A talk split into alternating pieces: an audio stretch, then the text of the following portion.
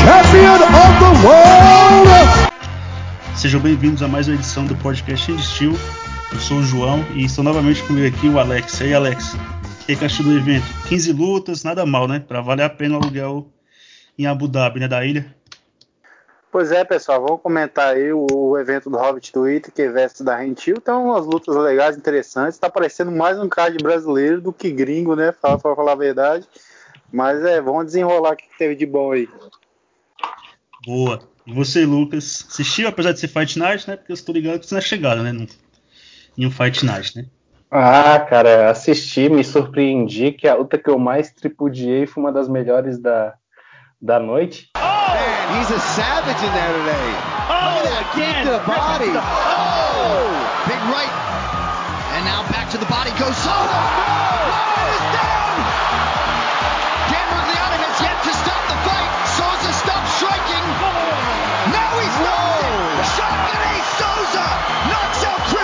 Fight Night Whittaker vs da Rentil. E aí, Alex, vou perguntar o destaque, mas já sei que alguém mexeu com esse coraçãozinho, né? Um, um cara de mais de 1,90m e mais de 100kg, né? Abalou esse coraçãozinho, né? E aí, qual é o seu destaque do preliminar? Rapaz, aí a gente vai de, de peso pesado, né? A melhor categoria do UFC, todo mundo sabe. Do Tom Aspinal versus Jack Collier. Isso. Cara, o, o, o, o Tom Aspinal, ele parece, eu achei bem parecido com o Frank Mir. é, cara, eu achei ele com uma boa trocação. Foi um, um nocaute aí com pouco tempo de luta. Ele soltando um, um jab direto ali, muito muito bacana ali para os pesados. Ele se comparando aos outros pesados, tá tá num shape até legal. Tem uma barriguinha de cervejinha ali, mas mas é nada fora do normal, um lutador jovem, aparenta ser um bom prospecto da categoria, achei um, um bonito nocaute, é um cara aí que eu acho que para ficar de olho nele, hein? Ah, sim, Alex. E como eu já falei aqui outras vezes, né? Você tem uma agência de você agencia modelos pelo, pelo Instagram, né? E tem, tem lugar para mim também, né? Essa agência de modelo, né? Um rock road da vida, um rock road era bem aceito na sua agência, não, não era, Alex? É, o Rock Road eu tô tentando colocar de sócio aí, porque ele é um cara especial aí, né? Não, para falar a verdade, só um, uma observação, categoria dos médios tá recheada. Rock Road, é wide, uma borrachinha, você é louco. Então, mas é... aí mas o Aspinal, ele entraria por ser um guerreirinho do peso pesado ou entraria na agência de modelo mesmo? Não, entraria por um conjunto completo aí, por um peso pesado, uma, uma aparência respeitável, bem interessante lutador. É, não é o Rock Road, mas fica, não é o Rock Road, mas fica no meio termo, né? E o, Ô, Alex. E o principal do Aspinal, né? Nem que ele é um cara acima da média, né? Porque no peso pesado, fazer o que ele fez, que é conseguir soltar um jab direto em linha, sem ser um mata-cobra, um overhand, já é para ser louvável e e já pode saber que esse cara vai ter, vai ter algum destaque na categoria, né? Nem que seja liberando top 15, ou mesmo chegando no top 15, porque no peso pesado os que, são poucos os que não se valem só de um mata-cobra ou um overhand, né? Mas você falar alguma coisa, Lucas? Completa aí. Não, sabe que quem estava acima da média era o Jake Collier, né? Que é um peso, um peso médio que resolveu lutar de peso pesado, né? Não, isso aí, igual, isso aí, tipo, isso aí, né? Essa aí, tipo, nem nem vou né, ter muito a falar sobre ele, porque ele era peso médio, doutor de mil pesado, agora tá lutando de peso pesado, né? E o cara teve que cortar peso para bater, né? Então, se não é o Brock Lesnar, que é uma montanha de músculo, o Mark Hunt, que é um gordo safado, então tem algum problema, né? Eu vejo que o cara tava bem, bem interessado mesmo na estreia do peso pesado, né? Tá, com certeza, né? O Massara aí, o, é, o, eu acho que é o campeão do povo atual, né? Roubou esse, esse título também do Aldo, perdeu quase todo, todo o prestígio, mas o, o homem que nasceu para bater em outro homem, realmente, apesar de não ter batido peso, né? Teve uma, uma boa apresentação, mas eu, eu vi um copo meio, meio vazio, a gente até conversou por fora ali, que é, ele perdeu o gás ali no final do primeiro round, ele fez um jogo ali mais baseado em pressão e isometria, né? Então a gente pode levantar dois, dois pontos ali no, do, do Massara, né? Será que ele perdeu o gás porque hum, teve um mau corte de peso, fez um jogo que não é o jogo dele? Ou simplesmente que a idade está pesando e por isso ele não bateu o peso? É um ponto que a gente pode se levantar e discutir, né? Ah, sim. E o Massara que no fim da luta, né, falou que, que agora sim, agora ele vai colocar uma carcaça de homem. Vai incrementar o shape. Tomara que não faça um campo com Belfort, né? Mas vai incrementar o shape. Vai pôr uma carcaça de homem vai subir para os meio médio, né? E tomara que o UFC atenda o pedido que ele fez, né? Que foi o dono do Cerrone. E hoje ele tava ali dando entrevista pro Agir Fight falando que queria o Diego Sanches, né? Tomara que o UFC dê esse tipo de casamento pro cara, porque 41 anos. Se ele pega um garotão aí, os caras são maiores, batem mais pesado e dependendo, pega um cara que é o wrestler ou antijogo para ele, né? Não vai dar muito bom pro Massara, né? Mas se derem ele 41 anos, se derem adversários compatíveis e que o estilo case, vai ser sempre luta divertida, né? E é. quem não gosta do Massara, o problema tá com a pessoa. É, isso é verdade. Quem não gosta do Massara, boa gente não é, né? Então, é bem isso, eu concordo contigo. Tem que dar uma luta na medida para ele, dar um cara mais famoso também, que o UFC tem mania de, de fazer ele de escada para novos astros, né? Porque o Massara é o, é o porteiro do top 15, né? Já, já figurou ali em 14 e tal, mas nunca foi à frente e barrou muita gente, né? Então, eu acredito que, que seria ideal agora que ele está nessa fase de, de encaminhando para o final da carreira e ele ainda dá boas lutas, né? Um cara que dá show, né? Só ver esse nocaute que, que o Herbert aí ele desligou em pé e, e caiu todo todo travado, né? Então mostra que o cara ainda tem qualidade, sem gás, pegou o cara de surpresa, né? Um pouco prepotente estava, né? O Herbert estava todo serelepe, todo solto, né? Batendo na guarda do Massara pegou ali raspando, o cara deu uma apagada, né? Mas tem que casar uma luta boa ali para ele, um cara que também gosta de dar show, pegar esses, esses caras aí que já estão mais no bico do corvo, o Sanches. O Serrone eu não sei, porque o Serrone ele tá pegando caras muito alto nível e a gente já vê que tá desacelerando, mas talvez o Serrone desacelerando ainda pudesse dar um passar por cima do, do Massara, né? Então, é uma coisa que teria que pensar no casamento, né? Agora subindo, cara, eu não sei se é uma boa ideia. Ele não é um cara grande para peso leve e agora na categoria de cima é muito perigoso para ele, mas a gente deixa essa discussão quando casar uma luta dele no, no, no meio médio para ver se é compatível, né? Ah, sim. E falando do nocautão, né? O Massaro tava levando um atraso mesmo. E o adversário meio que de, desacreditou do vovô garoto, né? E o Massara soltou aquela bomba e conseguiu nocaute, né? E o Herbie Jean deu uma peidada na farofa, né? Apesar de ter errado também, o Dan Hardy ser um, ser um funcionário do UFC, ser um cara que é profissional ali, que no Herbie Jean falou todos eles são profissional, e querer cobrar o cara eu achei de péssimo gosto, né? Ah, o, mesmo ele sendo ex-lutador, mesmo o Dan Hardy sendo ex-lutador, ele tá ali como comentarista, apesar do Herbie Jean ter errado feio mesmo, o Dan Hardy foi para cima dele cuspindo cobras e lagartos, achei isso meio desmedido, né? O cara é profissional, tanto ele quanto o Herbie né? Algo a falar sobre isso, Lucas? É, o Rabidin, ele, é ele acho que ele fez um curso de coach com o Yamazaki, porque ali com, com, o Bebezão também, né? Aquele nocaute que o Bebezão tomou, ele, pra, ele mostrou que estava desistindo ali, né? tomou umas 5, 6 bordoadas até o, o Rabidin interferir, né? Então, mas o do Bebezão ali, tá... mas o Bebezão acho que ele foi meio juvenil, né? Porque a luva raspou o olho dele e ele se encolheu, né? Mas dava pra parar também, né? Quando ele ficou naquela posição fetal, dava pro Herbert parar, né? É, mas ele é... tava querendo ver sangue, né? É, o Herbert tá, tá na escola Mario Yamazaki tá deixando a, a galera ser guerreira, né? Só que no caso do cara que enfrentou o Massara lá, o, o Jai Herbert, não tinha como ele ser guerreiro, né? Que ele, ele primeiro deu aquela dança Nossa. do morto muito. Ele deu a dança, fez a dança do morto muito louca, né? Deu aquela balançada com aquela dança do morto muito louca e acabou desabando e foi já do maligno. E, e com aquele braço levantado que ele caiu, se Deus tá de olho, leva ele, né? É, só, só pegar e puxar, né? Você ia falar alguma coisa, Alex? Cara, mas é, tipo assim, o, o pessoal, se você vê a sequência do Massara, cara, aos 41 anos de idade, é impressionante, cara. Ele tá vindo de três vitórias seguidas. Se não fosse o garfo contra Alexander Hernandes, que isso aí é evidente, é claro que todo mundo sabe disso aí. Ah, os juízes, eu acho que reveram que a luta, até eles mesmos sabem seriam cinco vitórias seguidas do Massara, Cara, para mim, uma, o Massara, se ele se mantesse nesse peso, eles poderiam dar um, um ranqueado para ele, cara, porque ele tá numa sequência muito boa.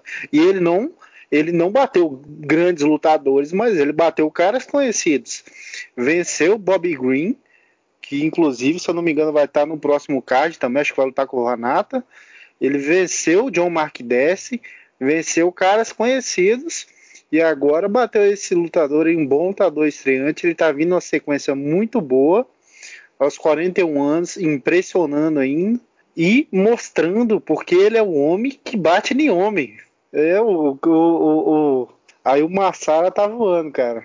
E numa categoria que é bem disputada, né? É, isso é verdade. O Massara, ele o UFC botava ele, bota ele muito para ser usado de escada, né?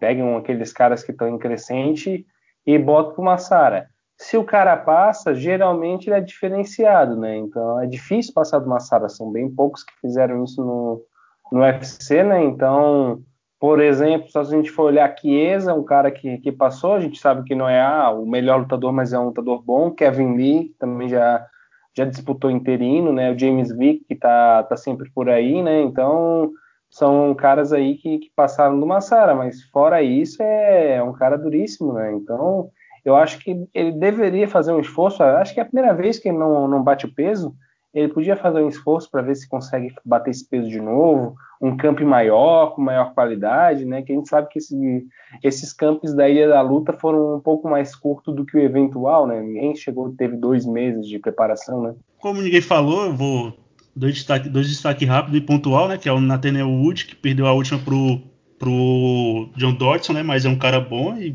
fez uma luta bem interessante, dominou do primeiro do primeiro minuto ao último Castaneda e é um cara para ficar de olho no peso galo, né? Apesar do peso galo hoje em dia ser uma selva e talvez ele não vai ter, talvez não, provavelmente com o que ele mostrou até agora não vai ter vida fácil, mas é um cara que vai movimentar a categoria e pode alçar voos bem maiores, né? E o outro, o outro é o Evlo, Evloev, né? Que começou sendo o grande, buscou a queda, conseguiu e encaixou com duas finalizações dele, ele conseguiu escapar de um de um triângulo ainda e o cara começou levando atraso, conseguiu virar a luta e depois passeou em cima do, do grande, né? E mostrou a trocação bem desenvolta, apesar de não ter uma boa defesa de quedas, mas um cara pareceu bem completo e uma trocação fluida e com bom tempo de distância e conectando bastante coisa no grande conseguiu sair com a vitória, né? Preliminar, agora vamos pro card principal. Primeira luta do card do card principal não foi competitiva, né? Pegaram o Rabibão lá do meio médio e deram um um strike que eu tinha falado da outra vez, cara, adversário para ele vencer, né? Cara, com aquele nível de, de grapple lá, de pressão e de controle, vai dar um strike sem muita experiência para ele, né? Pro cidadão amassar e sair bem na foto, né? Pô, João, é, só para comentar dessa luta rapidamente aí, é, a discrepância era tanta que o Shimaev pegou o Riz como se fosse uma criança pelo, pelo tronco e foi levando embora até da queda, né? Parecia Não, uma criança. Foi, era isso que eu ia falar agora. Eu achei que ele ia sair do octógono, que ele pegou de um lado, foi pro outro e foi derrubar o cara na grade, né? Porque ele, o grappler dele sai melhor pela grade, né? Ele gosta de derrubar na grade para ter um controle maior, né? E o, o McKinnon conseguiu acertar um soco, um soco não conseguiu conectar nada, nada, né? né? O, cara, o cara foi. Se entrou lá pra ser, servir de boneco de pano pra ele e ele saiu com a vitória, né? E você, Alex? É, acho dessa luta. Já acha que ele vai bater o Usman na próxima rodada ou não? Ainda não, cara, ainda não. não, mas o Shimaev vem se demonstrando um grande lutador. Fez o que quis aí contra o Maqui, como você falou, né, João? Cara, é um lutador para ficar de olho, já é uma sensação real aí, o pessoal tá de olho nele. Ele que estreou no UFC tem, tem poucos tempos, não sei nem se 15 dias, 30 dias, tem pouquíssimo ele segunda, tempo. Ele fez a segunda luta em 10 dias, Alex. Dia 15. recorde. Ele, ele fez a segunda luta em 10 dias. Não, ele fez a segunda luta em 10 dias, Lucas. Ele bateu o recorde, que eu não me lembro de quem era, mas o cara fez, fez duas lutas em 12 dias. Ele fez duas em 10, né? Pode falar, e, ele, eu vejo, e eu tô vendo ele como um pacote completo, ele tá se demonstrando um ótimo lutador. E o pessoal fala assim que ainda não bateu ninguém de, de grande nome, mas pelos lutadores que ele pegou, que são medianos ainda, esses, esse Maqui ele estava se destacando no evento fora do UFC, com várias lutas seguidas, e o Shimaev simplesmente tirou ele para nada. Ou seja, já demonstra aí que ele tem algum nível sim. Duas lutas que ele venceu com tranquilidade já já tá querendo entrar num próximo evento aí, já pediu. O Shimaev, além de ser um se tá se demonstrando um bom lutador, está se demonstrando também que sabe e falar, que sabe desenvolver aí um, eu não sei se é um personagem, acredito que seja ele mesmo. Ele falou que bateria no Adesanya e no Usman na mesma noite, um em seguida do outro. Ele que tá fazendo uma, uma auto-propaganda. E ele tá muito bem, cara. Um cara jovem, tem escadas a subir ainda. Pode perder alguma luta, mas tem uma grande estrada aí para ficar de olho nele. Lógico, com pés no chão, porque ele tá apenas começando o UFC. É, eu isso, também acho isso. Fala, Lucas. Ele é um cara que que está iniciando agora. Eu sei que ele é um cara que dá bastante hype, porque ele anula totalmente o, o jogo do, do oponente, ele está se mostrando mais agressivo, né? Então ele na verdade já começa já, já anulando e tirando qualquer oportunidade, né? Então é um cara que e ainda ainda mais se a gente levar em conta que está tá invicto, fez duas lutas em 15 dias, né? Então, menos ainda, 10 dias, né? Então, eu acho que é um cara assim a, ficar de olho, claro, tem que tomar cuidado, porque se embarcar no trem do hype, ele precisa pegar um cara mais experiente, né? Então, para a gente ver, mas eu acho que é um, é um cara ali que provavelmente vai figurar ali o topo da categoria e a dominância dele ali é muito é muito difícil, né? Aquele jogo dele é um jogo que a gente sabe que que é bem parecido com, com o do Khabib, né? E a gente sabe que até agora ninguém anulou esse jogo. Então, ficar de olho, mas dar um freio aí no hype. Mas, assim, é, é dá para o cara querer embarcar, né? Porque ele fez, tirou dois oponentes para nada. Tu olha aquelas lutas assim, tu, tu pensa, pô, esse é o novo campeão, né? Mas vamos, vamos agir com calma que o rapaz ainda vai desenvolver bastante. É, talvez tenha que desenvolver muitas, algumas coisas no jogo, né? Mas se der um cara top de linha para ele, a chance dele se complicar é bem grande, né? Porque os adversários que ele pegou agora, e eu vi algumas lutas dele, só teve um cara que ele não conseguiu aqui na igual a queda, ele nocauteou o cara, com um nocaute brutal, né? Só que o cara não tinha uma trocação e nem era striker, né? Se derem para ele, por exemplo, um Thompson da vida, que é um cara que é difícil de contar no octógono e, e controlar a distância e ele não conseguir a queda, né? A chance de dar ruim para ele é é bem grande, né? Ele vai pedir os adversários, só que se o UFC quer ter o cara a longo prazo e transformar numa estrela, né? Apesar dele ser naturalizado sueco, ele é, ele é russo, é checheno, então tem que tem que ir moldando o caminho do cara e dando, dando níveis compatíveis com, com o que ele quer, né? E ele pediu o Demian Maia e, sinceramente, seria uma, uma sacanagem do cacete com o Demian dar uma pica dessa para ele, né? Não que o Demian não tenha jogo para bater ele, né? Mas o Damian, na última luta do contrato, se vir de escada pra um bicho bruto desse aí, é para matar qualquer um, né?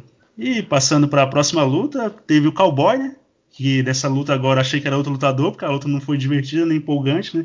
Cowboy estratégico, mantendo a distância e, e minou o Sabota com chute, né? Bastante chute na linha de cintura e e o que o mais empolgante que aconteceu na luta foi que ele cometeu alguns golpes legais, né? Dedo no olho e chute, no saco. chute no saco, né? Que eu pensei, ah, talvez ele pegue algum ponto, né? Mas fora isso, ele controlou a distância e, e foi, foi mais estratégico, inteligente, fez o necessário para ganhar, né? E, e, ele fazendo esse tipo de estratégia, não caindo para dentro para sair na mão, pode ser que ele revolte ao, ao ranking do meio médio e consiga uma sequência de vitória e consiga alçar voos maiores na categoria, né? Material para campeão, acredito que ele não seja mas pode figurar o top 15, um top 10, beliscar um top 5, quiçá, isso, né? Mas essa versão do Cowboy agora foi mais. foi. Não foi tão boa de ver, mas é melhor para ele como atleta, né? Porque tem lutas que ele tá ganhando e ele tem algumas atitudes que, digamos lá, que não é das mais inteligentes, né? Que coloca Com tudo certeza. a perder. E você, Alex, o que achou dessa luta? Eu achei interessante por parte do Alex. Ele não foi ele não foi aquele cara tão insano, louco pra cima, igual ele costuma fazer em algumas lutas, cara. E por mais que a gente goste e ache divertido aquelas lutas dele, que ele vai para cima e tal, mas essas lutas assim mais burocráticas dele, para ele se recuperar de algumas derrotas que ele havia, que ele havia sofrido agora venceu a última luta e agora vencendo essa de novo. Tá se recolocando aí novamente no ranking, né, cara? Eu acho muito bom para ele. Eu acredito sim, eu sempre vi um potencial no, no Cowboy para chegar pelo menos um top 15 ou até talvez um top 10 no meio médio. Ele é um cara forte que tem as habilidades, ele tem um, uma malandragem mesmo, acho que brasileira mesmo. Ele tá, tava, igual você falou, tava conseguindo conectar vários chutes ali na região da, da cintura do Sobota. A costela ali do, do Sobota tava, tava bem vermelha ali. O Peter Sobota tentou é, impor o, o, jogo dele, tava, tava tentando grudar, derrubar. O cowboy tava soltando umas cotoveladas ali por trás da orelha. Mas é, eu vi, o Cowboy levou até com tranquilidade, eu achei bem legal a vitória dele. E ele tem tudo para subir mais no ranking aí, até chegar perto do, do, entrar no top 15 aí da próxima rodada, talvez. Mas sim, e você, Lucas? O que, que achou da, atuação do Cowboy? Cara, é o que a gente estava conversando, né? O Cowboy é um cara empolgante, mas que tem qualidade para fazer mais do que só empolgar, né? Então, ele tem aquele estilo dele de, de partir para cima, tomar knockdown, dar, dar knockdown, nocaute para lá, nocaute para cá, mas a gente sabe que ele tem uma qualidade, né? Então, essa luta ele, ele realmente mostrou a qualidade. Não sei se chegou a cobrança das pensões, ele descobriu mais um filho, mas, cara, ele lutou assim com estratégia, querendo a vitória, né? O, o Sobota é um cara de qualidade, porém estava muito tempo parado, né? Então eu pensei que, que apesar do Alex ser favorito, o, o, jogo dele ali ele tinha muita brecha e apostei até no Sobota. Porém, o Alex que, que apareceu era um Alex que estava na ponta dos cascos, né? não estava sendo encontrado ali e dali chute e entrava no, no time perfeito, estava ah, esquivando de, de todos os movimentos, defesa de queda em dia, então o cara estava ali excelente não empolgou, mas ganhou o cheque, né? Então só isso já valeu a pena, né? Dominou os três rounds, 30 a 27, claro. Não, não deu pro Sobota, né? É, ganhou o cheque e é um verdinho no cartel, né? Que é vitória. Isso que é o mais importante, né? A Carla Spaz versus a Marina Rodrigues, né? E a Marina Rodrigues, mais uma vez, provou que tem a trocação bem, a trocação afiada, né? Bem agressiva e e a guarda ativa, né? Mas só que o problema dela é a defesa de quedas, né? E, e mesmo eu acho que ela adotou uma estratégia um pouco equivocada, né? Que sou eu para quem sou eu para falar isso, mas eu achei porque ela vai lutar contra um wrestler e chuta, continua chutando normalmente, muito agressivo indo para cima, né?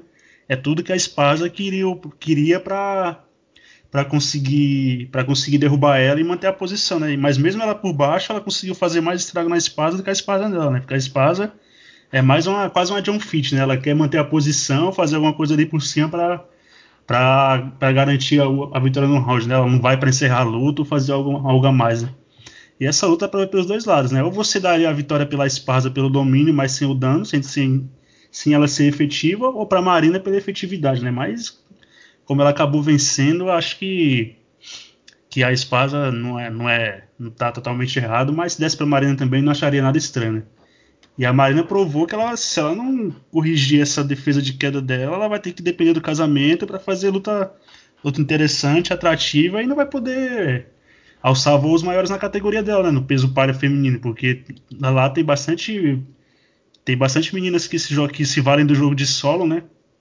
E tem a, tem a Rosa que também gosta de queda às vezes, sem falar da Tatiana, tem a Gadelha, que apesar de não estar tá no, no mais alto nível, mas também faz isso. A Jéssica, então, nem se fala, né? Então ela vai ter que, ou, ou vai, se ela não conseguir corrigir esse problema de queda, né? Porque ela aceitava as quedas, as quedas da Esparza muito fácil, né?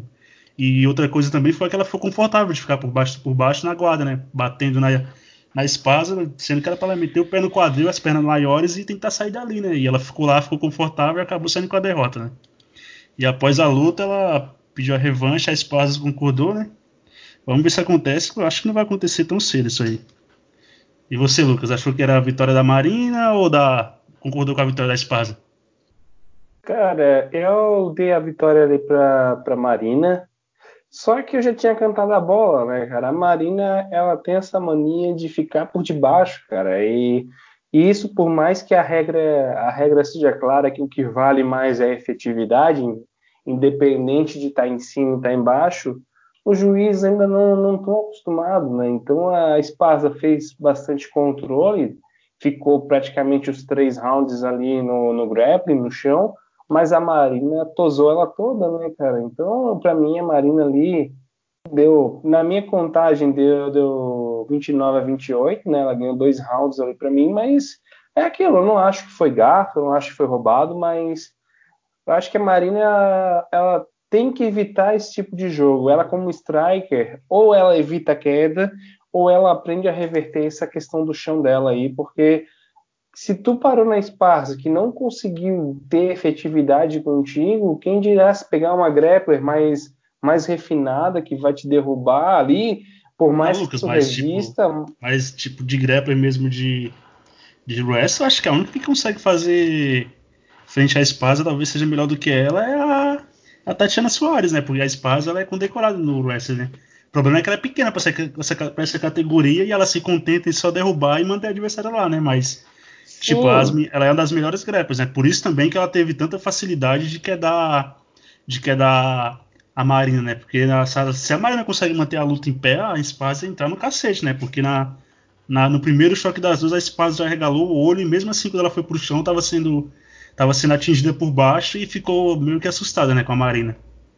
Mas conclui. Não, eu não, eu não, não, não, não, não, não tira tua razão no teu comentário, mas é que a espada ela não é efetiva no ground and pound, né? Ela, é, tipo, é, porque a espada, não, mais... entendi, mas é porque a espada ela derruba na técnica, né? Aí vai ter outras meninas que vão derrubar na força bruta e a Marina magrinha, jeito, vai ser arremessada de novo de novo, né? Se ela pega uma Tatiana é Soares, né? por exemplo, ou uma Jéssica Batistaca, que é um que é um, um tratorzinho, né? vai passar uma Marina.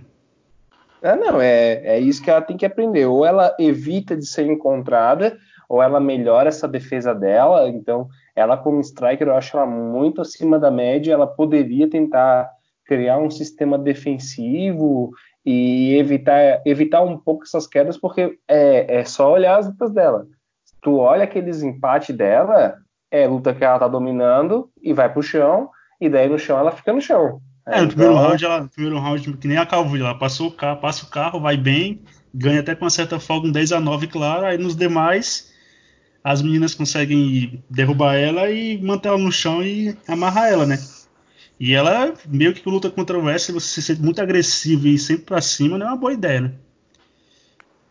É, ela tinha que, como, ela, como tu comparou com uma, tipo uma Joana, ela também deveria se inspirar um pouco no, no, sistema. Eu sei que é difícil de emular, porque a Joana é uma striker muito acima da média, né? Uma, uma das melhores da, de todo MMA feminino, né? Então é muito difícil emular, mas pelo menos criar alguma base para evitar, porque se ela ficar sempre caindo no chão, luta que ela tá tendo vantagem, é desperdiçar, é desperdiçar a luta, é levar para decisão que pode vir uma decisão dividida, ou pode vir um empate, dois empates que ela tem, foi a mesma situação e agora derrota, né? Não na minha opinião ela venceu, mas o que, que adianta eu, como comentarista, dizer que ela venceu, ela achar que venceu, a Carla Espasa achar que ela venceu e os juízes davam para Carla Espasa, né? Então. É, tipo, é, é mas eu entendo, eu entendo também que eu não, para mim, se desse pra Marina seria de boa, mas o problema é que se você desse pra Marina, mesmo a, a, a Marina por baixo batendo, você ignoraria o controle da espada, né? Que ela teve durante os três rounds, né? Mas é, é uma situação difícil e pra, geralmente o juiz. Geralmente não, quase sempre o juiz sempre dá para quem tá por cima, né? A não ser ah, que a Marina estivesse tá por baixo, é, ameaçando com finalização, hora e outra, né? Mas isso praticamente não aconteceu, né? Ela encaixou algumas coisas que tentou encaixar, mas a espada conseguiu fugir, né? O, o Alex não tem nada pra falar, porque categoria leve assim ele não dá atenção, né? Né, Alex? Não, eu só, só, só dar um destaque aqui, cara, que a, a, a Espasa já conseguiu a quarta vitória seguida, é, venceu a Michelle Watterson, bateu a Marina agora, tá vencendo uns bons nomes na categoria aí, pode estar tá pegando alguém ali né, do top 10, até chegando no top 5 mesmo, é, avançando na categoria. Ela já estava em sétimo, Alex. Ela já estava em sétimo. Estava em sétimo? Pois é, cara. Talvez até pegue alguém dentro do top 5, então.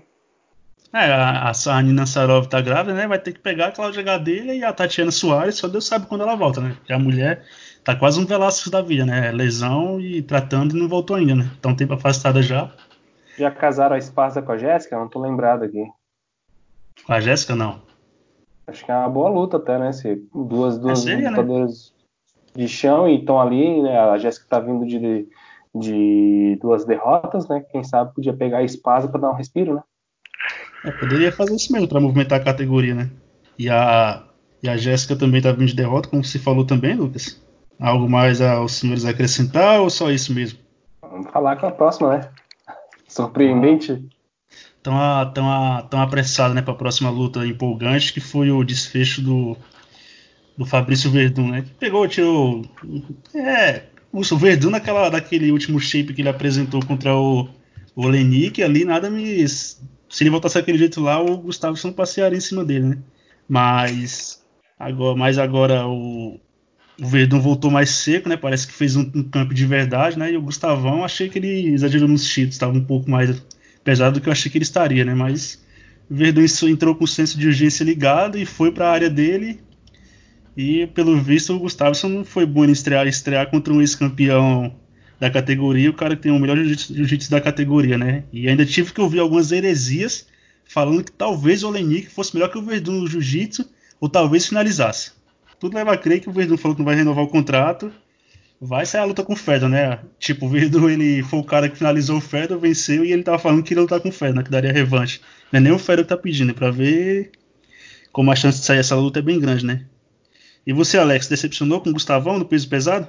Cara, eu vi, foi um, foi uma questão de dois lados aí, cara. Eu me decepcionei com o Gustafsson, esperava um pouco mais dele. E o Verdun, cara, é, foi, foi, legal, foi muito bacana, mas também não, não me surpreendi muito. Cara, é, é, aquela questão, você é tão bom quanto a sua última luta, né? Todo mundo pensa isso.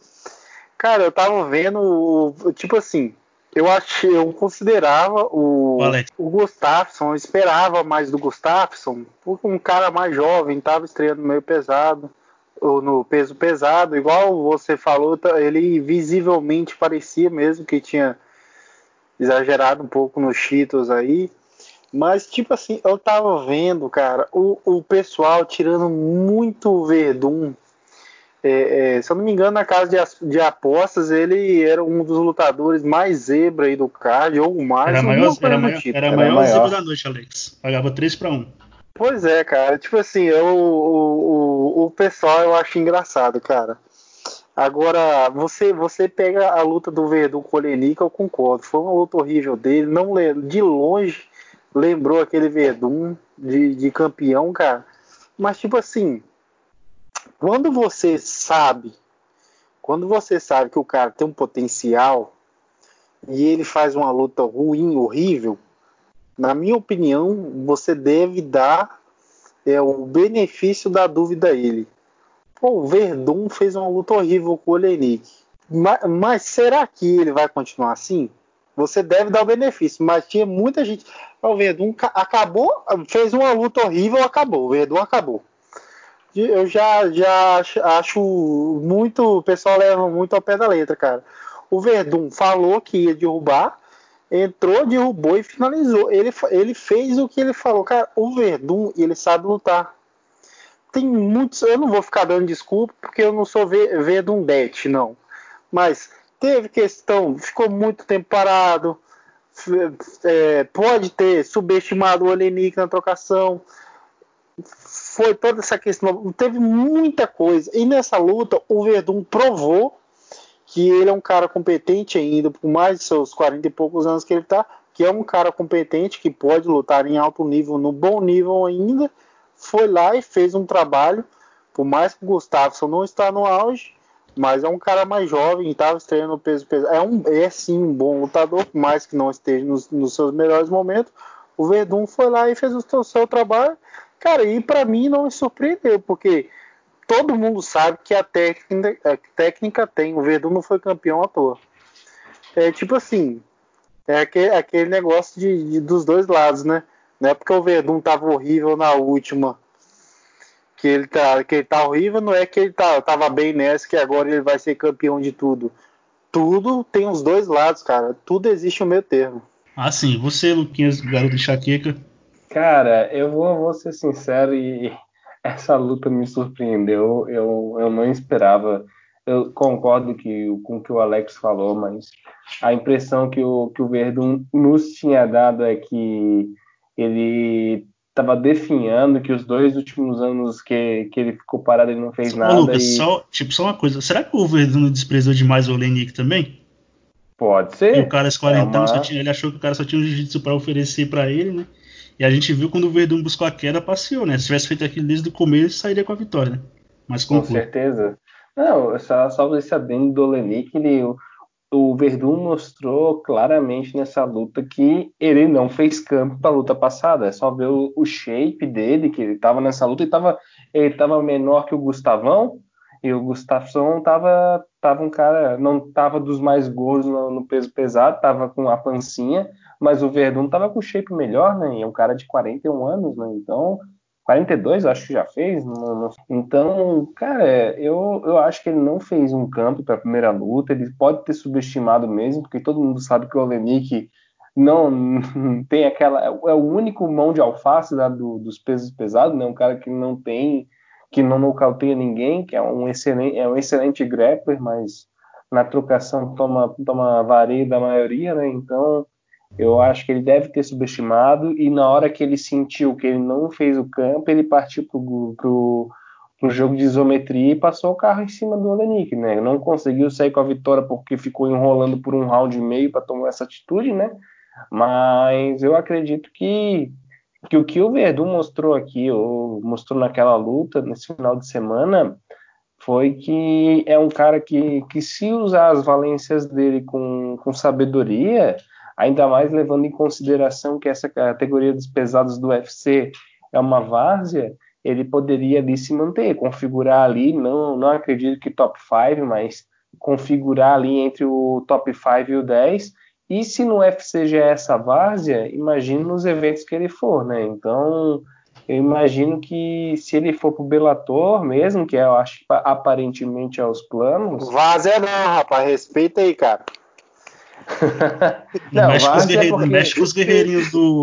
Não mexe com os guerreirinhos do Alex, não. Tá. Ó, ó, só, só me retratando várzea, não no sentido que é de qualquer jeito, mas várzea porque se tu pegar os caras que jogam futebol na várzea e botar pra lutar no MMA, tu vai ver que eles são parecidos com os lutadores profissionais, não dá pra distinguir quem é quem. Isso aí está desrespeitando quem joga na várzea, porque pelo menos os caras estão gás em dia, né? E os caras, a maioria dos caras que são peso pesado, o Alex que não escute agora, só a maioria são relaxados, né? Tudo acima do peso, os caras não, não fazem dieta, não são atleta, né? São lutador.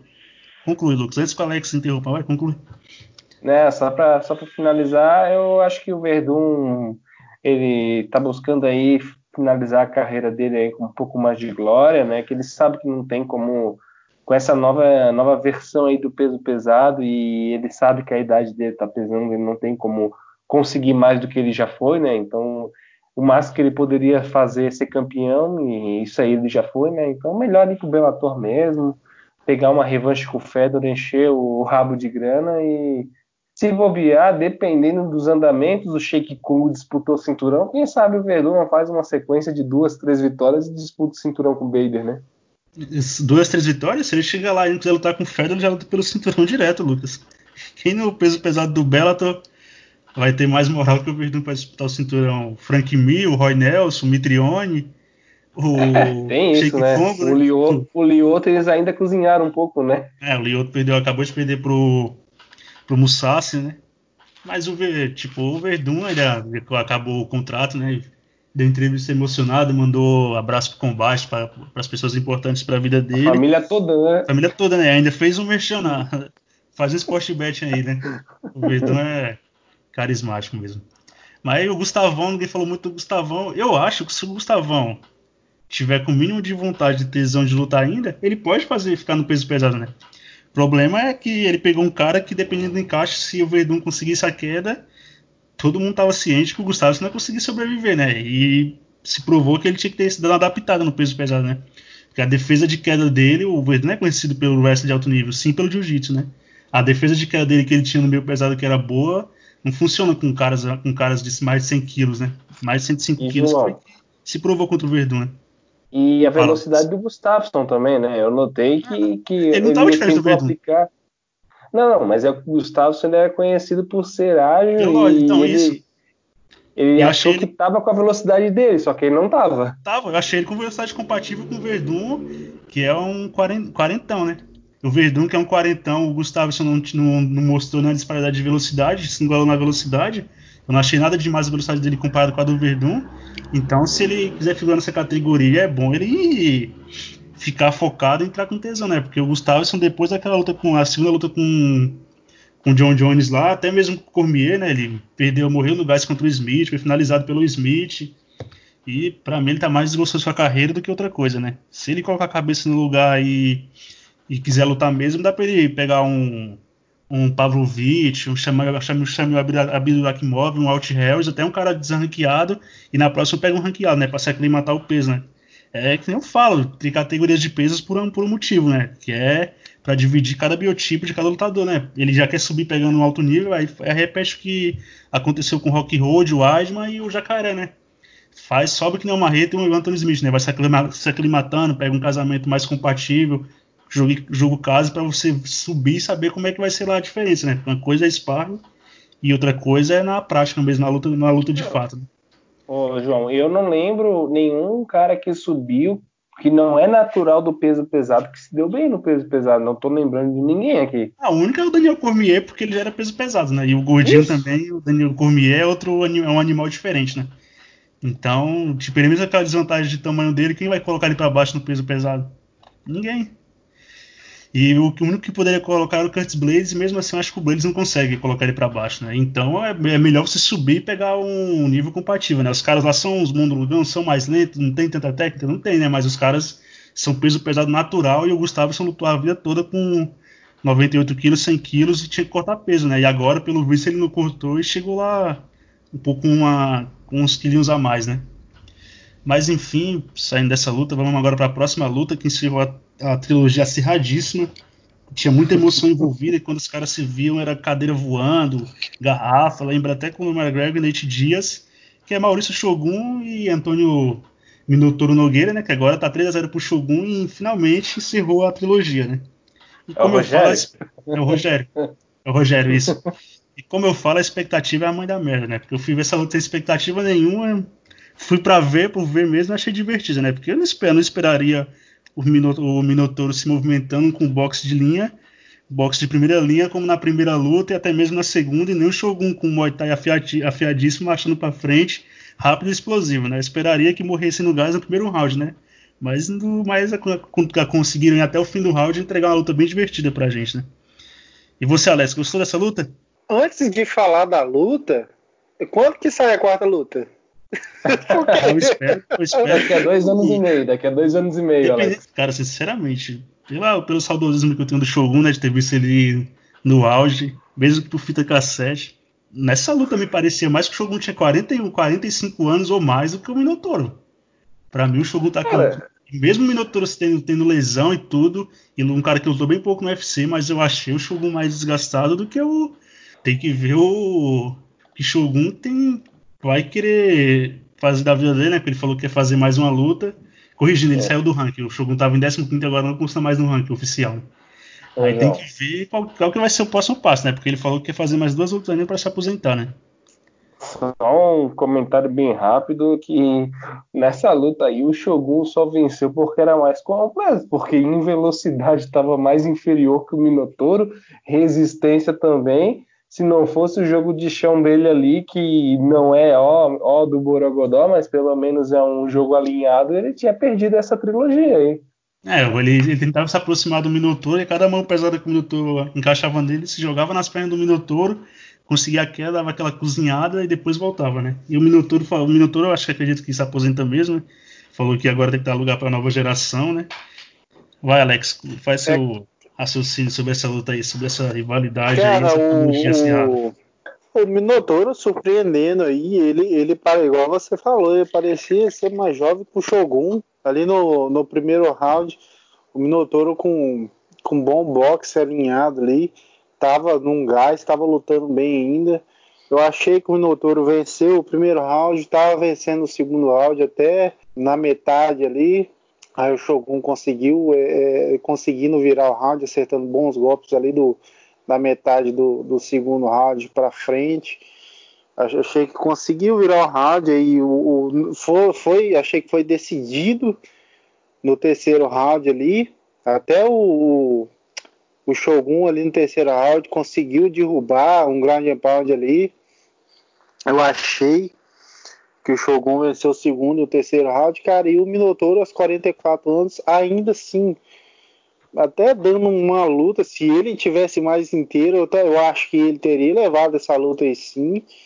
E o Shogun parece, parece que ele, mais jovem, tá sentindo muito mais o peso das guerras e das lutas do que o Minotouro ainda, cara. Ah, sim, concordo, Alex. E eu acho que o cara que vem que veio do Pride pro UFC já veio com 10 anos de vida a menos, né? Porque ali era uma época selvagem e, e o corpo paga um, um, preço, né? E você, Lucas? Vai, critica, critica a luta aí de estilo veneno. É, não, não, não tenho como criticar porque eu achei mais divertida que o evento principal, então me surpreendeu positivamente. Eu gostei do que o Minotouro apresentou e o Shogun, cara, se o Shogun tivesse enfrentando o Minotouro de 40 anos, ele tinha sido nocauteado no primeiro round, cara. Ele tomou, ele tonteou com as mãos do Minotouro. Ele. A única coisa que sobrou do, do, do Shogun ainda é um, um pouco de queixo, né? Então o Shogun não é o cara que dá aqueles flash down, né?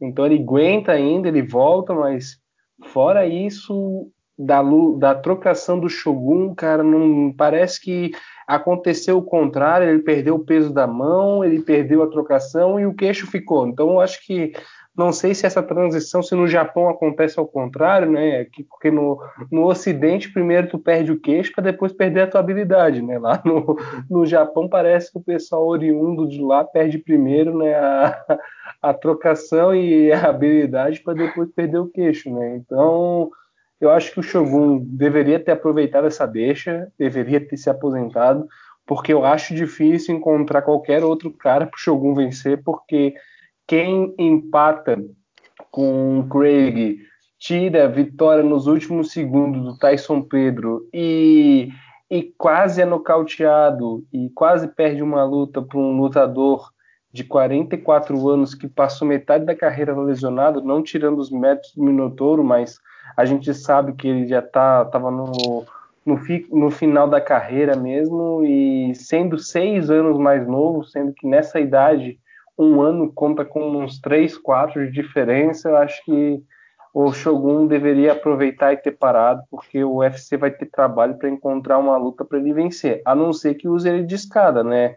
Ou que nem o canta-bola, né? Deveriam dar o Johnny Walker ó, pro, pro Shogun para ele se recuperar, porque pelo menos o, o Johnny Walker o... ele ainda rende mais uns 10 anos. Só aí, né? o Walker foi casado com o Heinz Pen hoje, parece Sim, eu vi. Pra... Sim. Caramba, Lucas, isso aí você fala que não vai criticar, mas isso é da maldade cruel. O Johnny Walker com mais de 1,95, mais de 2 metros de envergadura, pega pesado, nocaute com golpe singular, você quer dar pro Shogun de 38 anos, maluco. Pô, ô, João, você alguém, é, alguém vai fazer esse trabalho, né? Você não é só maldoso, é sádico. Não, o, São Alvin faz duas O Shogun falou que ia fazer mais duas lutas. Duas lutas com o São Alvin. Pronto, sem problema. o Shogun já venceu na vez só, mesmo. Alvin mal pesada derruba mesmo. Não, é, não duvido não. Nessa altura do campeonato, eu não duvido não, Alex. Mas pelo menos é, é mais acessível, né? Ainda bem que não ah, vão seguir o que o Lucas falou, porque casaram o Harry Spain com o Johnny Walker. E não vai passar pela cabeça do matchmaker isso daí, né? Mas conclui seu raciocínio. Um adendo rápido, né? Antes de finalizar, uma luta pro Shogun que eu já canto bola há muito tempo, que seria um desses shows aí, seria bota o Anderson Silva para subir aí. Eu sei que eles devem ter uma camaradagem, mas faz uma luta aí. Os dois estão estão no bico do bico do corvo, né? Então bota os dois para lutar, pelo menos vai sair um nocaute ou vai ter uma luta divertida, né? Ah, poderia fazer, mas talvez não role porque os dois são oriundos da shootbox, né? Mesmo o Anderson tendo fazendo anos que saiu da da shootbox né? desde a época do Pride, mas não, talvez não aconteça não. Mas se fosse para acontecer, idades compatíveis, né? E o Anderson mais velho do que o Shogun ainda, mesmo que eu acho que ele tá mais inteiro, seria uma luta, uma luta, uma luta boa de se ver. Alguém tem mais a acrescentar algo sobre essa trilogia empolgante e acirrada que foi Shogun e Minotauro? 3 a 0 Por isso que tá acirrado. Não, né? Então vamos para outra principal, Robert Whittaker e Darren Till, né? O Tio, você tá falando pelo Tio, né? Que o Tio ele é aquele cara que faz tudo e não faz nada. Ele tem um controle do centro, centro do octógono, encontra a distância, tem o controle da distância, mas na agride do adversário e nem ataque fica meio passivo, né? E nessa luta, sinceramente, o primeiro round foi para ele, mas os quatro rounds seguintes, eu vi os quatro rounds seguintes pro, pro Whittaker, né? O Whittaker conectou mais e conectou mais golpes significativos, né? E uma coisa que provou, mesmo concordando que o, que o Romero tirou uns anos de vida do Whittaker, foi que ele levou uma joelhada, uma cotovelada limpa de encontro, levou um knockdown e conseguiu sobreviver, né? Então, mostra que o Whittaker também é um animal diferente e ainda há queixo nesse homem ainda, né? Depois de passar 50 minutos trancado com o Romero no octógono, né? E você, Alex, gostou dessa luta? Cara, o... eu também vi igual você, João. Eu, eu achei que o Darren Till venceu o primeiro round e o Ita que venceu do, do segundo, terceiro, quarto e o quinto round, eu também achei que o, o Ita que venceu, acertou os melhores golpes. É, o lutador mais completo aí da noite conseguiu o knockdown ali no segundo round, que eu achei o round mais mais, mais visível, claro de pontuar, né? mais, é mais claro de pontuar. Eu achei que o Ita que ficou devendo também um pouquinho, ele poderia ter mostrado mais nessa luta aí. Eu achei que ele, ele poderia é, ter mostrado mais também. O Darrentil mais fintava do que, do que conectava. Caramba, velho. Ele, não, o, tio, ele, o tio, só que te interrompendo, Alex, dá agonia que ele tem o controle da distância, o controle do octógono, aí ele joga um jab, aí você, vai, aí você acha, não, agora a luta vai acontecer de fato, vai pro infight, vai acontecer alguma coisa. Aí ele vai e recua. Nossa, mano. Mas conclui. Esse, isso esse, aí... eles, ficaram, eles ficaram um maior tempo aí, cara. Mas, tipo assim, aquele, mas também achei uma luta tranquila de, de pontuar pro Whittaker. Ele. E o tio, acho, acho que tal, talvez tenha batido num teto aí, mas é, tem grandes chances ainda de chegar até numa disputa de cinturão, porque não tem muitos nomes aí nessa categoria. O, o Borrachinho, independente de qualquer coisa, já falou que tá para subir. O, o, o Canonier não luta o, o Gastelum tá mal das pernas. Tipo assim, o, o tio vai ficar rodando aí, talvez em algum momento possa disputar o cinturão, mas ele é um bom lutador. Talvez tá faltando um pouco mais de confiança. O, o tio, a impressão que eu tenho é que ele não voltou a ser aquele cara que era do meio médio ainda, tá faltando aquele cara que vai mais ainda para cima, que, que solta mais o jogo, ele tá ainda tá mais retraído. Mas por, por um lado, por, tem dois lados aí, né? Por um lado é bom que, que ele usa mais a tática para vencer as lutas, é mais pragmático. Por outro lado, também é, não, não nocauteia tanto, não, não solta mais o jogo, que é o, o que a gente gosta de ver, né? E pelo lado do Itaker, vamos ver aí como é que vai desenrolar a categoria. Talvez ele precise até fazer mais uma luta aí, talvez com o Jack Hamilton na próxima. Antes do assim, cinturão. Assim, Alex não é o fim do Tilter, até porque eu vendo ele que ele perdeu os quatro rounds, ele foi foi competitivo, né? E o Whittaker eu também achei que poderia mostrar um algo a mais, mas na hora que ele quis avançar, ser mais agressivo, avançar para cima do tio, ele levou aquela cotovelada de encontro, né? E ele também estava vindo de derrota, né? Perdeu o cinturão pro Adesanya, Adesanya tirou praticamente ele para nada e o cara tem que recobrar confiança, né? Mas tem um futuro ainda ele, o Darren Till e o Whittaker na categoria, né? E o Ita que falou. Só pra, Pode falar, Alex. Só para fazer uma. Aqui o Ita, que tanto o Ita que o Darrentil, a Desânia, esses caras são presente o futuro da categoria, porque eles são muito jovens ainda. Eles vão rodar nesse top 5 muito tempo ainda. Certeza, Alex. E você, Lucas, achou que o não foi do Itaker?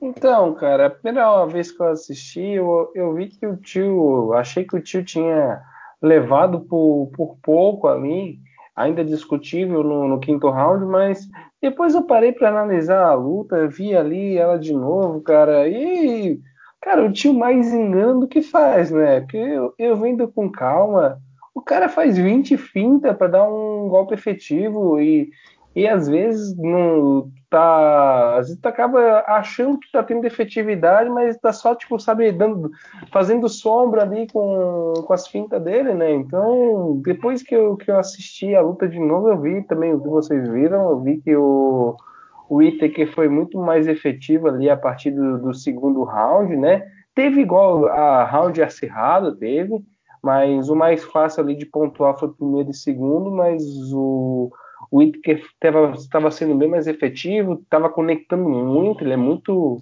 muito preciso, né? Então, cada não, a gente não viu o Whittaker com o pé no acelerador, mas cada acelerada que ele dava, ele conectava, né? Então, cara, eu também fico com essa impressão que o Whittaker poderia ter mostrado mais, mas é uma boa luta de recuperação, ele estava bem preciso, não estava mais tão afobado, não estava perfeito, mas ainda assim, eu acho que uma vitória justa para ele.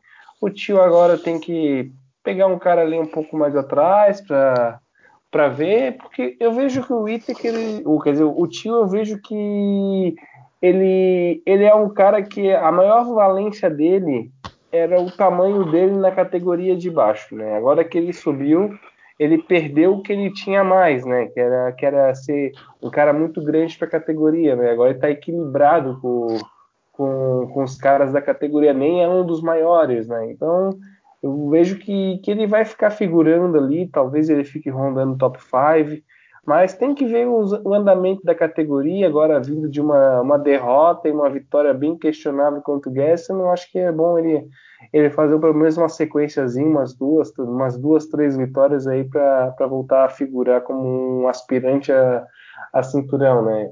É claro, como eu falei, vai depender da, do como é que vai girar a categoria, mas acho que, ele vai ter que dar uma pausa aí, dar uma respirada para ver se, se consegue encaixar uma boa luta para ele, né? Mas agora eu vou fazer só uma ressalva aqui desse card, que eu vou cobrar um dos integrantes, né? Que se acovardou, se acadelou, porque apostou no, no Brazilian Killer, Tanner Bowse, e não reconheceu o valor desse guerreirinho do peso pesado, que é a categoria que ele tem uma estima, né, Alex? Que, é que você tem falado do Thunderbolts? Brazilian Killer. Você foi no bebezão, né? Rapaz, o. Não. o, o Thunder, eu, ó, o Thunder eu fui no tá assistindo muita luta do Hardman, cara. tá nervoso, tá assistindo muita luta, luta do Hardman. Vai com calma aí, meu querido. Bateu o Felipe Lins na última. Agora fez o bebezão chorar, caramba. o cara, o cara, o cara tá, tá caçando cabeça aí. Não, cara, o, eu achei é engraçado. Aqui, né? achei, é, achei engraçado que o, o tá nervoso, achei engraçado que o, o tá nervoso, ele não, ele acertou o bebezão ali, não sei se pegou no olho. Cara, ele se encolheu. Ele se encolheu de uma maneira, cara, tipo assim, me mata. É, parecia um bebê, né? Ele pediu, me nocauteia, né? Porque o cara não é para de bater o, o árbitro não encerrou a luta nem nada, né, não, né, mano? Eu achei muito ridículo, cara. É, eu também achei meio estranho. Ele se jogou, cara. Cara, e. luta nervoso dessa luta aí, Alex. Essas duas lutas aí, eu acho, não achei ele tão horrível, não, mano. Ele pode figurar no top 15 aí e ficar flutuando até chegar até no top 10, né? Tipo, ele não é. morre no gás tão rápido assim que nem os outros pesos pesados, né? Faz uma trocação direitinho, né? Então. É um cara pra compor o peso pesado, né? Porque nem todo mundo vai ser campeão. pro Gane, né, cara? É, perdeu pro Ciro é. Gane, né? Que é a promessa, né? Que é seu sonho de consumo, né? É. Ciro, Gane, Ciro Gane tá na sua agência, né, Alex? Ah, com certeza. Ele é um garotão, né? É um aquele pretinho. Ciro Gane, Alex, é seu pretinho básico, né? ah, sim, Só com um... certeza francês. Só um adendo é. aí do, do, do Bowser é que eu achei ele rápido ali para ser um peso pesado, ele tá bem em forma, né? Então ele, ele não é tão excelente em nada, só que a velocidade dele faz ele acertar muito mais, né? Os é, oponentes. É, tipo, ele não é tão ruim, tem a trocação decente, ele é mais rápido também, né? E o bebezão tava parecendo uma jamanta de 120 quilos, né? o que, bebezão, ele, ele que facilita, que facilita tinha... a vida do Bowser, né? João, ele tinha dobra mesmo quando ele tava em pé, cara, as dobras na barriga.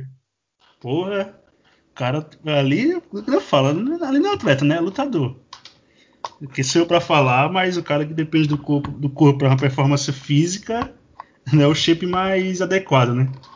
E o Malton nervoso não é tão ruim mesmo, não, Lucas. Ele até, ele até parece, ele, não parece, ele é mais rápido do que esse pegar a maioria desses pesados aí, ele até que é mais rápido, hein, mano. Com certeza. E, e, daqui a pouco deve estar voltando aí, né? Fez uma luta há pouco tempo, venceu o Felipe Lins, que era campeão da PFL, e o. E agora o Bebezão, né? Mas essa foi a resenha do Fight Night Whittaker vs Steel, e vamos agora pro. Gotta be careful here. Yeah, he's gonna get put She's setting the, set up a twister. Yep. No way.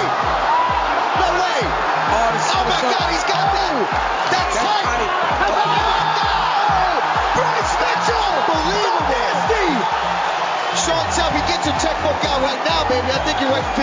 Próximo evento do fim de semana, que é o Fight Night Brunson vs Shabazz. E nesse, nesse card aqui a gente vai se atentar só ao card principal, porque a gente vai soltar algumas, alguma, alguns palpites, algumas resenhas do, das lutas do preliminar. As mais interessantes a gente vai pensar uma ou outra e fazer um, um vídeo separado, uma análise mais detalhada de cada luta que foi interessante. Né? E Começando o card, o card principal, né? O pau do UFC Fight Night Bronze vs Shabazz, a gente vai ter aquela luta que vai ser um pau Pereira daqueles, né? O Lando Vanato, que gosta de entrar para se divertir, é guarda, guarda baixa, golpe giratório e golpe plástico, né? Contra o Bob Green, que na última bateu o Clay Guida e costuma lutar xingando bastante seus adversários, provocando, e geralmente isso não dá certo, né? Ele acaba sendo embalado e amarrado e perdendo a decisão, ou recebe um nocautão que nem o Poirier, né? Que ele falou que o Poirier não tinha mão para nocautear ele, o Poirier foi lá e fez, né? E aqui, Alex, quem que você acha que é o bem aqui ou o mal? Ah, cara, o bem aí é o Vanata, né? Vou falar, velho, o Bob Green ele é um mala, cara. Pelo amor de Deus, velho. Não, o Bob Green ele é, ele é um mala, Alex. E o problema é que ele não tem os resultados ao lado dele, né? Aí você não tem que muito capturar o cara, né? Quando o cara é bom e é um mala, até que ele, até que ele não vai, né? Mas agora. Exatamente, assim, cara. Tem que tentar no cacete mesmo. Cara, e o, o, o Vanata, vamos, vamos lá, vamos analisar.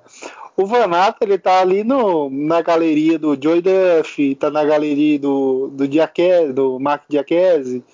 Nessa galera aí, a galera que tem o potencial e não demonstra o potencial que eles. Alex Cowboy, um exemplo que a gente tem agora mesmo.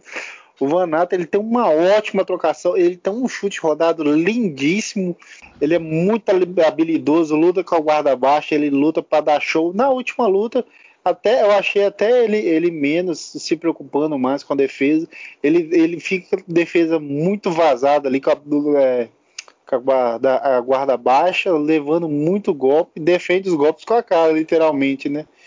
E o Bob Green, aquela, aquela trocação dele, ele que, que bateu o Mister Arroto aí, né, na última luta. Bateu, foi foi a, a, única vitória dele no, nos últimos anos aí, eu acho, cara, que ele tava vindo uma sequência de derrota absurda, velho. Ele tava com uma porrada de derrota. Acho que teve até um empate com uma coisa do tipo no meio. E o, o, o, o Vanata é o cara mais aleatório que eu acho que tem no UFC hoje, cara. Que ele perde, ele empata, ele ganha, ele empata na outra, ele ganha nenhuma, tipo assim, cara. E o, muito, Vanata mesmo, Alex, o Vanata mesmo já empatou com o Bob Green também, né? Sim, é um pois é, é cara. Essa luta aí tem tudo para ser a, essa luta aí tem tudo para ser a luta pipoca, né? Se o Vonato perder essa luta aí, pelo amor de Deus, cara. E você, Lucas, acha que essa luta vai ser um pau perder daqui, uma luta divertida? Ah, cara, se não for, eu vou ficar até triste, né? dois, dois, dois caras que, que esquecem que que MMA não é só soco na cara e chute rodado, né? Então eles só, só fazem isso, né? Um, pau, um quebra-pau, um pau Pereira que vai ser assim surpreendente. Já empataram, a primeira também já foi boa, né? Então acredito que essa não vai ser diferente. O Vanata, eu acho que é um cara mais habilidoso do que o Bob Green, só que é aquela questão que ele, ele gosta da, da, da quebração, ele gosta do da porradaria e acaba esquecendo, né? Então, eu espero que o Vanata ganhe, porque o Bob Green é um cara chato pra caralho. Eu, eu não, não gosto dele e, e o Vanata. Boa boca, rapaz, é podcast de família.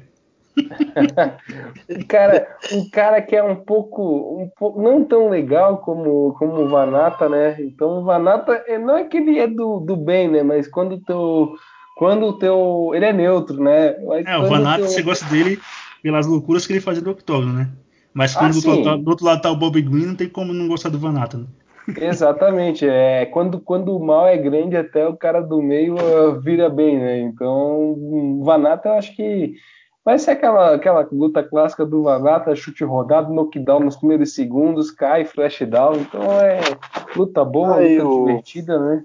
E na próxima luta a gente tem aquela, aquela série incessante, né? Vicente Luke perca seu lugar no ranking, porque o Vicente Luke segue na saga de pegar desranqueado e caras duros, sendo que ele é um cara ranqueado, né? E a luta agora é o Vicente Luke, né? Que é outro que gosta de sair na mão e esquece pragmatismo, esquece que luta para ganhar, né? Quer sair na mão. E vai pegar outro cara também que é um bom trocador, um bom striker, que é o Range Brown. E você, Luke, você acha essa luta do Vicente Luke? Cara, eu, eu acho que é mais uma das lutas que o Vicente Luque arrisca a posição dele. Ele não tem nada a ganhar a não ser ficar no mesmo lugar ou servir de escada, né? O cara que ele tá pegando é um cara bom, é um cara que é bem equilibrado nas valências, né? Só que eu acho que o, o Luke ele é melhor nessas valências.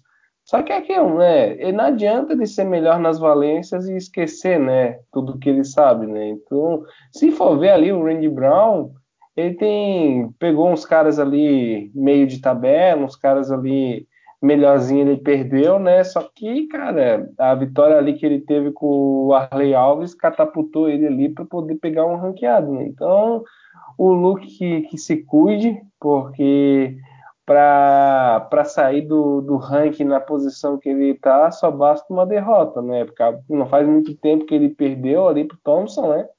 E acho, acho que o UFC acreditou demais nele nessa, naquela vez e tá esperando ele fazer uma sequência aí de três desranqueados para dar um ranqueado para ele, né?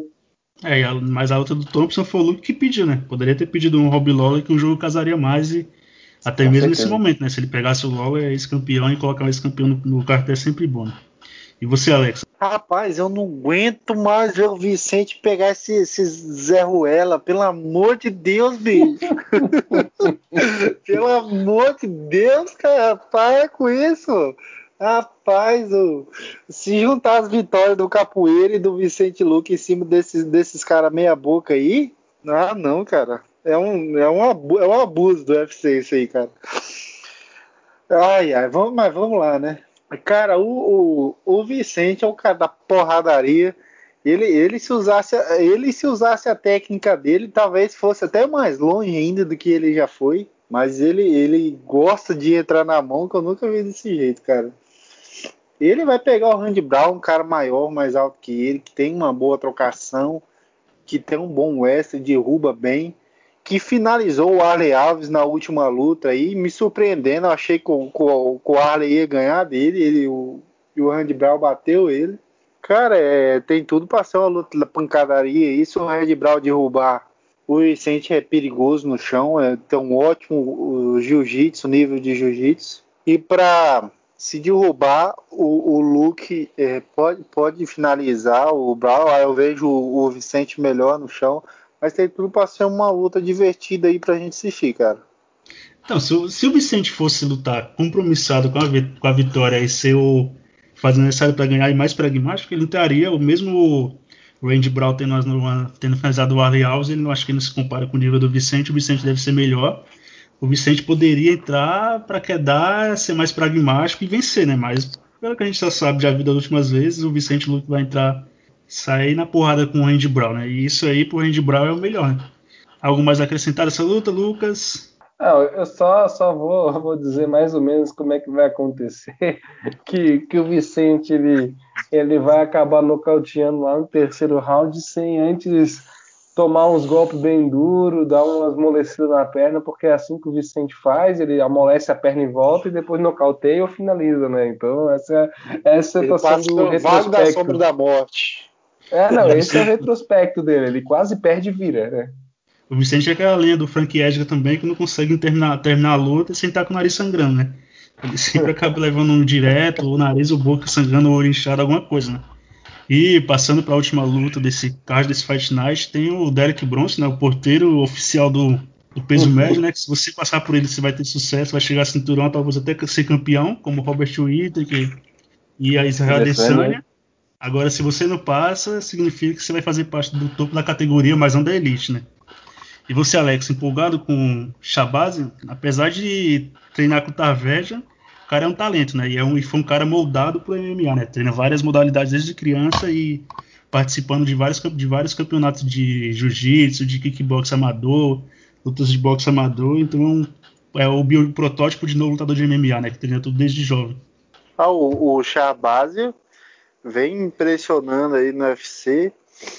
Tem algumas vitórias consecutivas. É, se eu não me engano, ele veio do Contender Series, não é isso? Acho que foi. Bem. Ele tá com quatro vitórias. Quatro vitórias dentro do UFC. Bateu o Brett Tavares aí na última luta com um lindo chute alto aí. O Brett Tavares que fez uma luta competitiva aí com, com o campeão. E o Charbazian foi lá e nocauteou ele, impressionando. Já vinha chamando atenção e, e nocauteou o Brett Tavares. O Charbazian eu vejo ele com mais variedades de, golpe, de golpes em pé.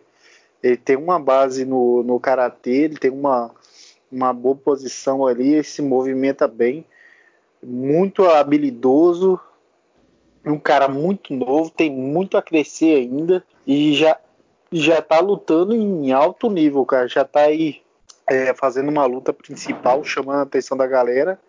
Vai pegar um Brunson, que é um porteiro da categoria, igual você falou. Se o Shabazian passar por ele, vai ficar muito bem na categoria.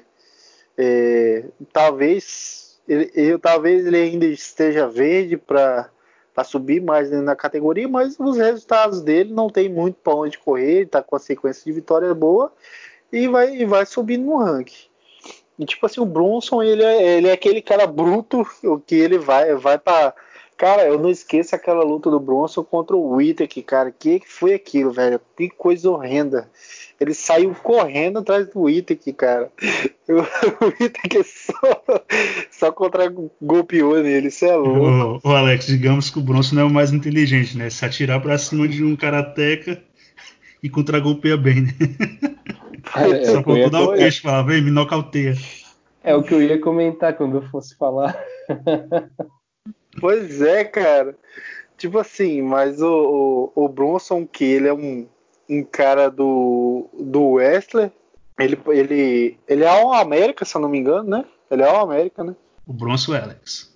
Como a gente sabe, ele não é o cara mais inteligente e às vezes que ele tentou impor isso daí dentro do UFC, ele não teve tanto sucesso. Mas o Bronson, ele já surpreendeu, venceu o Heinrich na última luta aí que era um prospecto da categoria, quem sabe não pode parar o Shabazz, mas vai ser uma luta legal, interessante de se ver. Essa luta aí que já está sendo aguardada foi cancelada da última vez, agora vai sair sim, pelo que tu indica.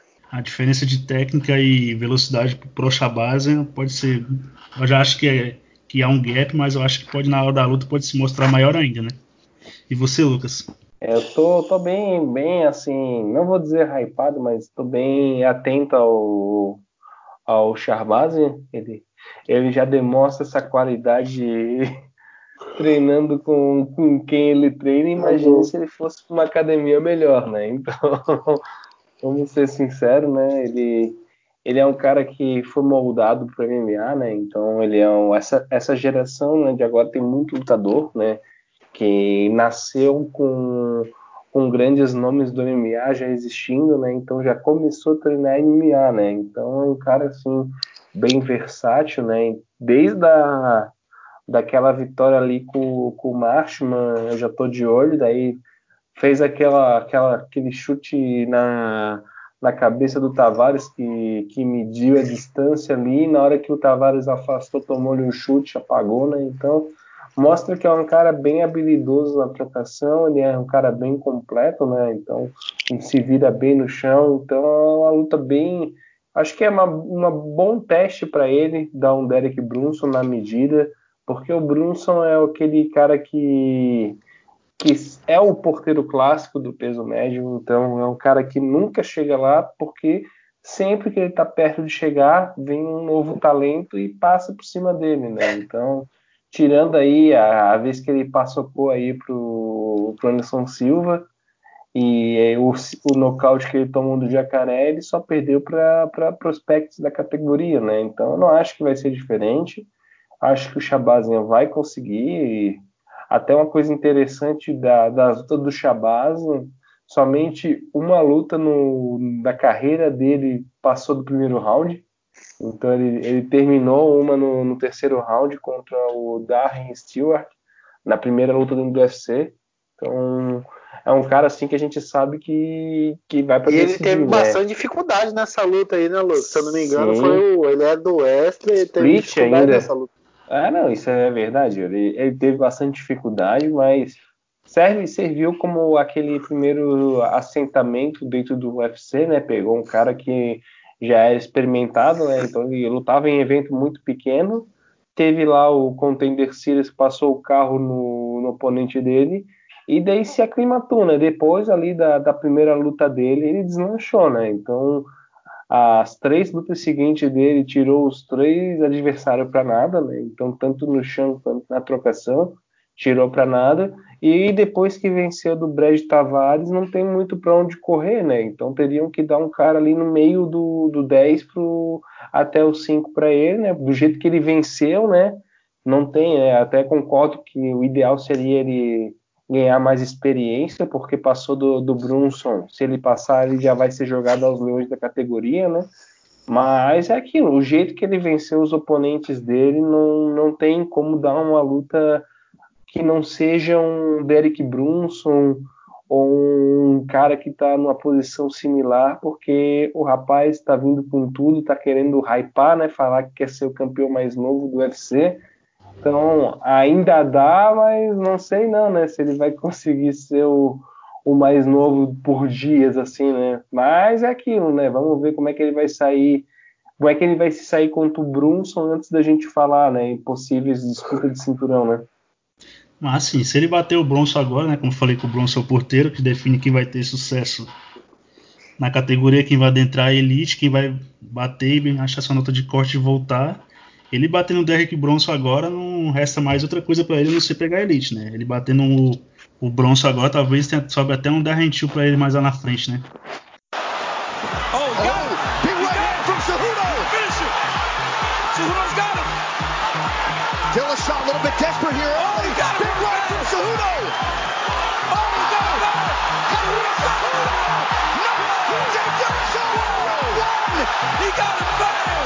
Foi, vamos chegando ao fim de mais um podcast. Essa foi a, a resenha do Fight Night Whittaker vs T, a prévia do Fight Night Brunson vs Shabaza, né? Se despede da galera aí, Lucas. Então, galera, falou aí.